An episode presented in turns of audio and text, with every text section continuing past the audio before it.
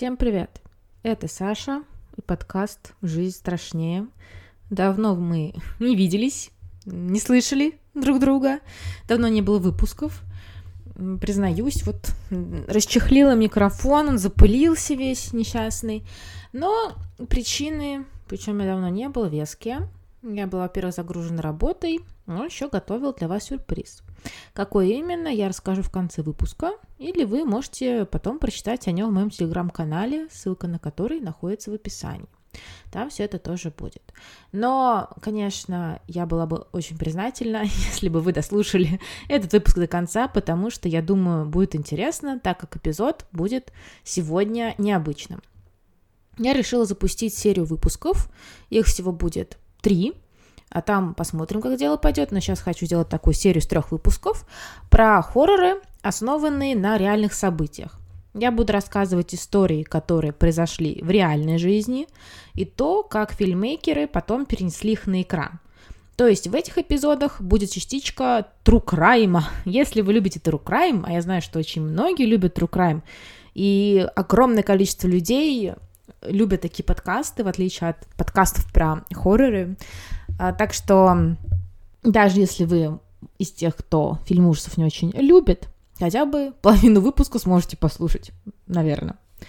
За 20 выпусков я вроде как более-менее поняла и выработала структуру повествования о хорроров, которая мне больше всего нравится и подходит.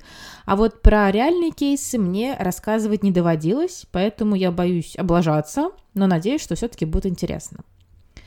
Вообще, фраза «основана на реальных событиях» без сомнения нагоняет на зрителя страх и тревогу. Бывает, что вы смотрите ужастик, ничего особенного, и тут экран, после финала гаснет, и появляется эта жуткая надпись, и вот уже становится не по себе. Многие хорроры лишь говорят нам о том, что они основаны на настоящих историях, а на деле всего лишь навеяны какими-то событиями. Сегодня мы поговорим про фильм «Шесть демонов Эмили Роуз» и реальную историю Аннелизы Михель, которая лежит в его основе. Это история об обряде экзорцизма, который, к сожалению, закончился для девочки очень печально. Начинаем.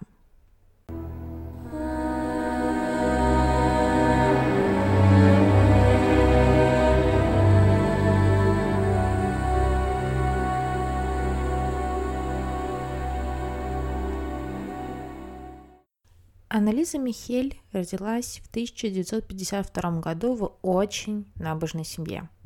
Вера девочки была искренней, и соблюдение религиозных ритуалов не обременял ее. Анализа посещала мессы, пела в церковном хоре и даже спала на голом полу в середине зимы. Девушка хорошо училась, была послушным и любознательным ребенком, хотела в будущем стать педагогом. Но осуществить мечты ей не позволило слабое здоровье – когда Анне Лизе было 16 лет, ее впервые начали мучить ночные приступы, и врачи поставили диагноз эпилепсия. Девушке прописали сильнодействующие лекарства, но приступы не закончились. Напротив, они начали происходить и в дневное время. Аннализа была помещена в психиатрическую клинику, где ей прописывали все новые и новые препараты, в том числе и от шизофрении, но ей ничего не помогало. Девушке начали мерещиться демоны. Она слышала странные голоса и со временем пришла к выводу, что она одержима. Дошло до того, что Аннелиза начала есть пауков и уголь, и даже слизывать с пола собственную мочу. Как-то раз девушка нашла мертвую птицу и откусила ей голову. Но, кстати говоря, Несмотря на свой недуг, Аннелиза смогла окончить Вюрцбургский университет и даже сдала экзамен, дающий разрешение на выполнение образовательных функций от имени церкви. Но на работу девушка так никогда не устроилась. Как уже было сказано, Аннелиза была уверена, что одержима демонами. К этому выводу пришла и ее семья. Но провести обряд экзорцизма просто так было нельзя. Необходимо было получить на него разрешение, а для этого человек, который якобы одержим демоном, должен был попадать под некоторые условия. Например, разговаривать на неизвестных ему языках и испытывать неприязнь к религиозным объектам, показывать невероятную физическую силу, менять голос, издавать неприятные запахи. Анализе становилось хуже и хуже. Она наносила себе увечья, совсем не ела, утверждая, что демон не позволяет ей принимать пищу. Хотя она была супер худой и истощенной, девушка сопротивлялась, когда семья пыталась связать ее, да так сильно, что им это едва удавалось. Также Анна-Лиза во время припадков говорила на разных языках и называла себя разными именами, такими как Иуда, Каин, Нерон, Люцифер, Флейшман и даже Гитлер. Флейшман – это бывший священник. Думаю, что из всего списка вы его не знаете, единственного. А, так вот, это бывший священник, которого разжаловали из-за того, что он мутил женщины, и его разжаловали еще из-за его пристрастия к вину. И это, кстати, один из аргументов в пользу того, что Анна Лиза была одержима. Якобы она сама не могла знать про этого человека. Но, по-моему, это очень глупый аргумент, потому что девушка была образованной и вполне могла знать про этого Флейшмана. Ну что ж, в итоге было принято решение провести обряд экзорцизма. Как вы могли заметить, Анализа соответствовала многим условиям. Если вы никогда не сталкивались с этой историей, то приготовьтесь охренеть от услышанного. За 10 месяцев над девушкой было проведено 67 обрядов экзорцизма. 60, мать его, 7. Многие из них были запечатлены на пленку, и я позже вам поставлю кусочек, послушайте. Итак, как можно понять, обряды не помогали девушке. Аннелиза отказалась от приема лекарств, которые якобы мешали экзорцизму. Она все еще не ела, не пила. Все ее тело было в синяках и ранах. Если вы посмотрите на фото, то ужаснетесь.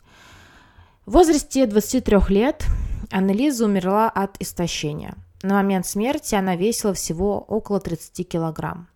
Священник Эрнст Альт, который проводил обряды над девушкой, сказал, что душа Аннелизы очистилась от сатанинской силы и понеслась к престолу Всевышнего.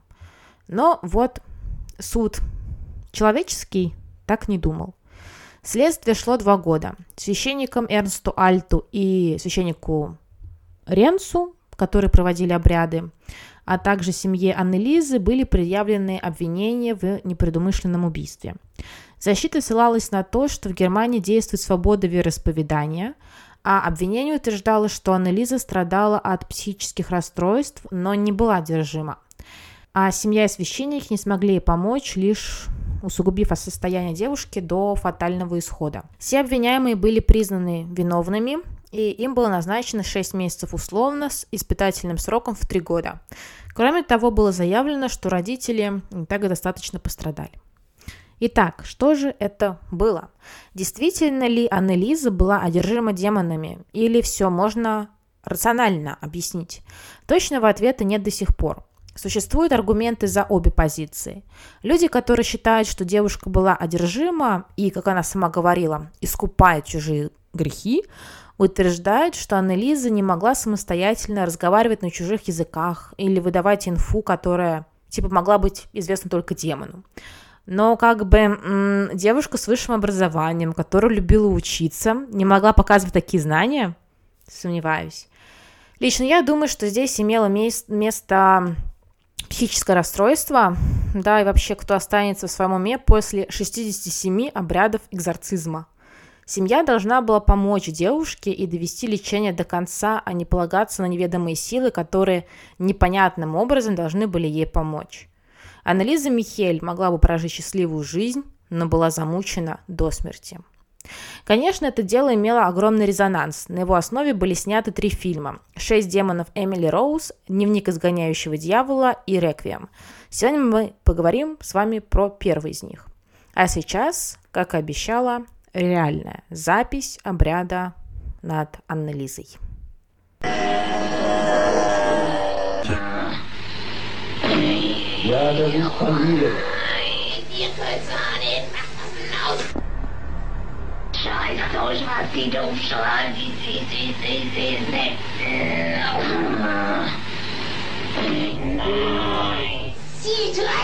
Sie Fessel. Sie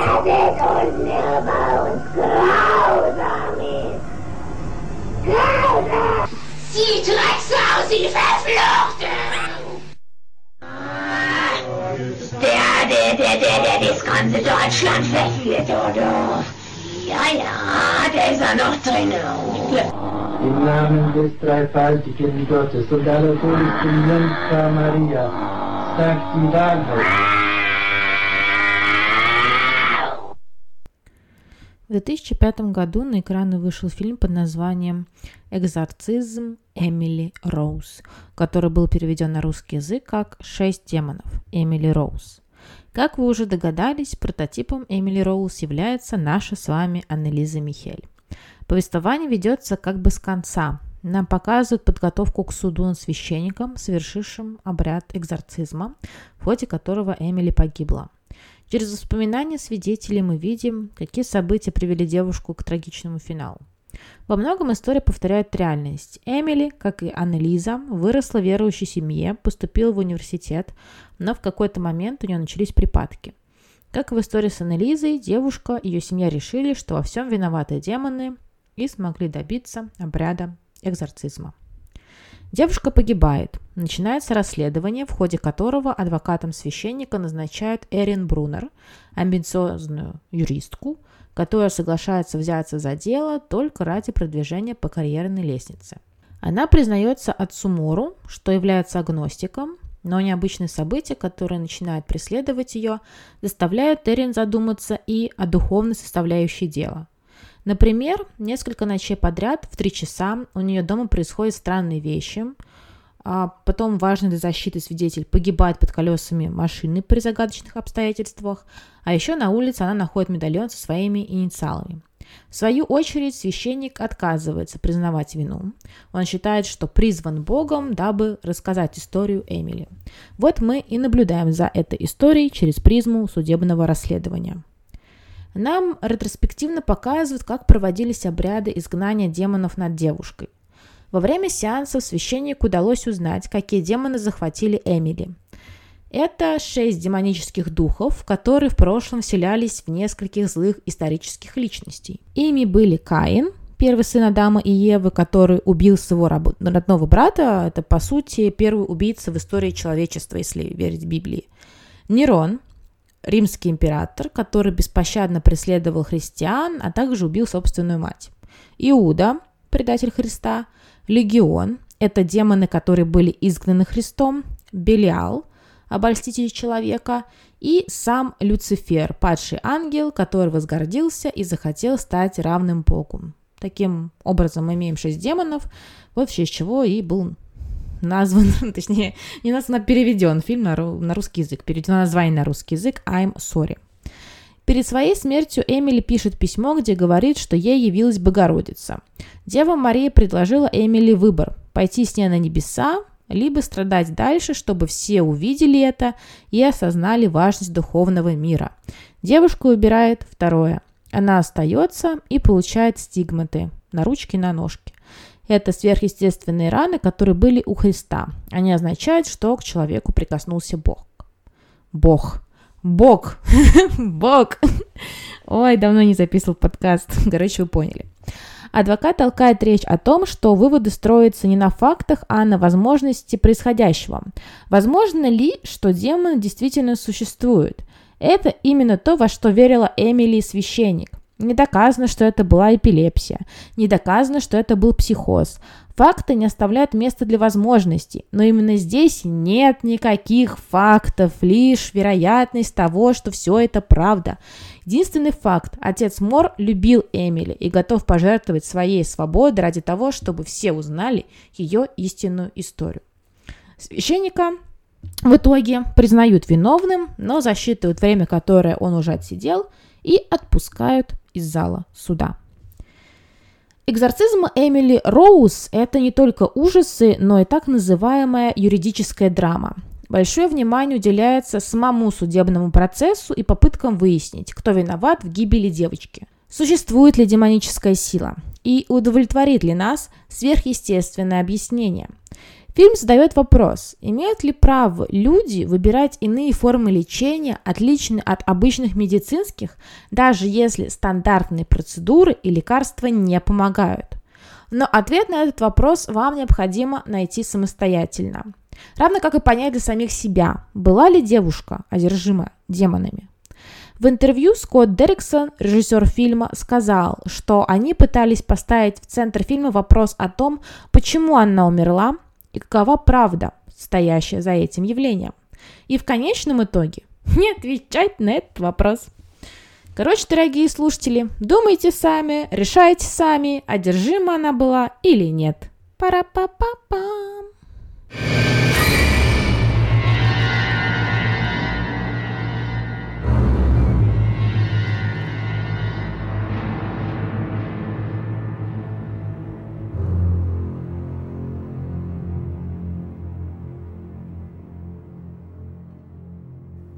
Итак, были ли реальная Аннелиза и вымышленная Эмили одержимы демонами? Или девушек поглотила болезнь? Теперь уже сложно узнать. Могу высказать только свое личное мнение, которое кажется так уже понятно. Я не думаю, что существуют демоны и что они могут вселяться в людей.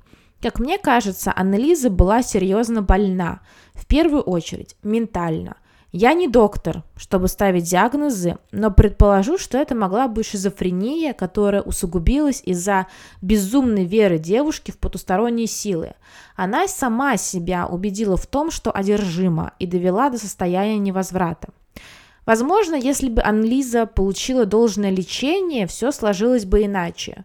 Но, к сожалению, ее семья тоже была уверена, что дело в демонах. Так что девушка погибла в страшных муках, веруя, что спасает все человечество. Образ Эмили во многом соответствует прототипу, но киноверсия прожила меньше. Она умерла в возрасте 19 лет, в отличие от Аннелизы, которая умерла в 23. Казалось бы, всего несколько лет, но, на мой взгляд, разница как бы есть. В жизни девушка потратила больше времени на обучение, она окончила вуз, тогда как Эмили этого сделать не смогла. Таким образом, ее знание разных языков и эрудированность действительно ставятся под сомнение, и вероятность вмешательства сверхъестественных сил растет. В реальности же Аннелиза вполне могла обладать сама этими знаниями ее высказывания во время припадков э, и сеансов экзорцизма объяснимы. Прототипом священника отца Мора, который сгонял бесов из Эмили в фильме, являются сразу два человека. Отец Арнольд Ренс и пастор Эрнст Альт оба участвовали в обрядах экзорцизма над Аннелизой. Как мы уже знаем, они провели 67 обрядов, примерно по две штуки в неделю, а некоторые из них длились по 4 часа. Ну, какой организм это выдержит? Кроме того, в фильме мы видим судебный процесс над одним человеком, над священником, а в жизни в ходе разбирательств были осуждены четыре человека, два священника и еще мать и отец Аннелизы. Различается и конец истории. В фильме священника признают виновным, но отпускают из зала суда. В жизни же священника родители девушки приговорили к тюремному заключению – в экзорцизме Эмили Роуз гораздо больше веры в сверхъестественное, тогда как в реальности ничего подобного не было. Демонов не существует, а девушку необходимо было спасать адекватным лечением, а не изгнанием бесов. А какой версии склоняетесь вы? Была ли девушка действительно одержима или ее болезнь можно было вылечить без применения обрядов изгнания бесов? Пишите в комментариях свое мнение.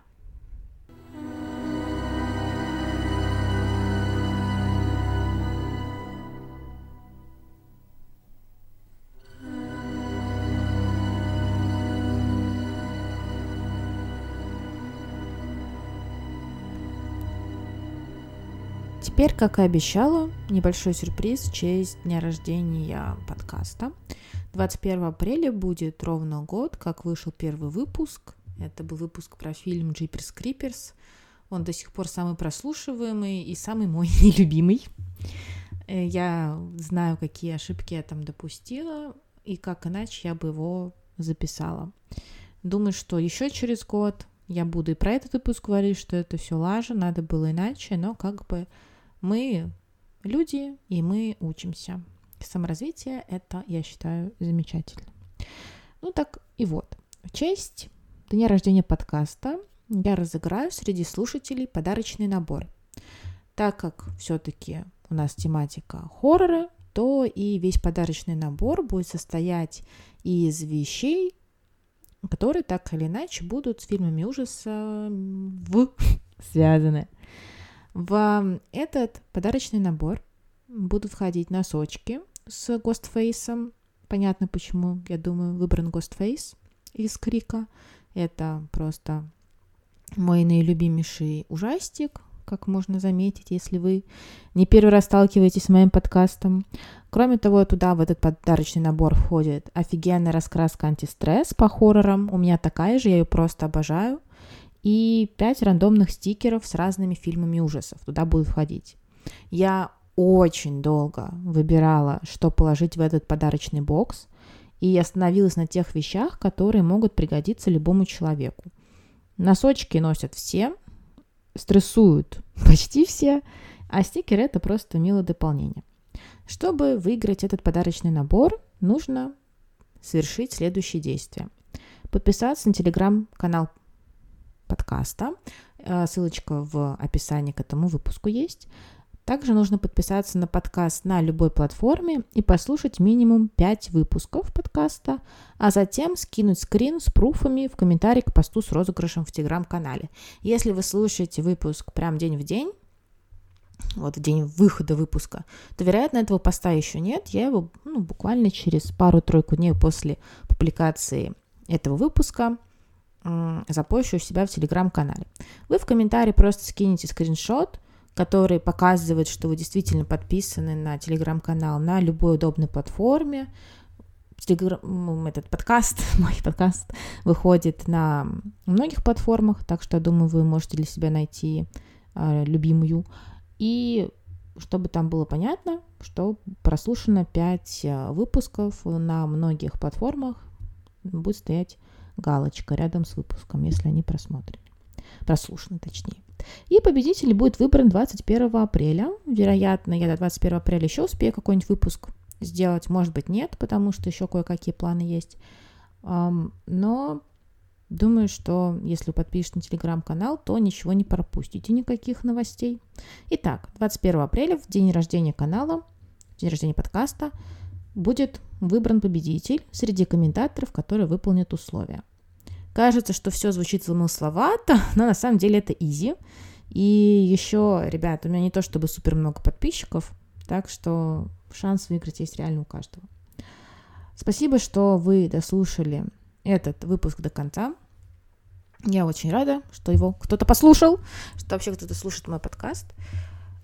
И мы скоро снова друг друга услышим.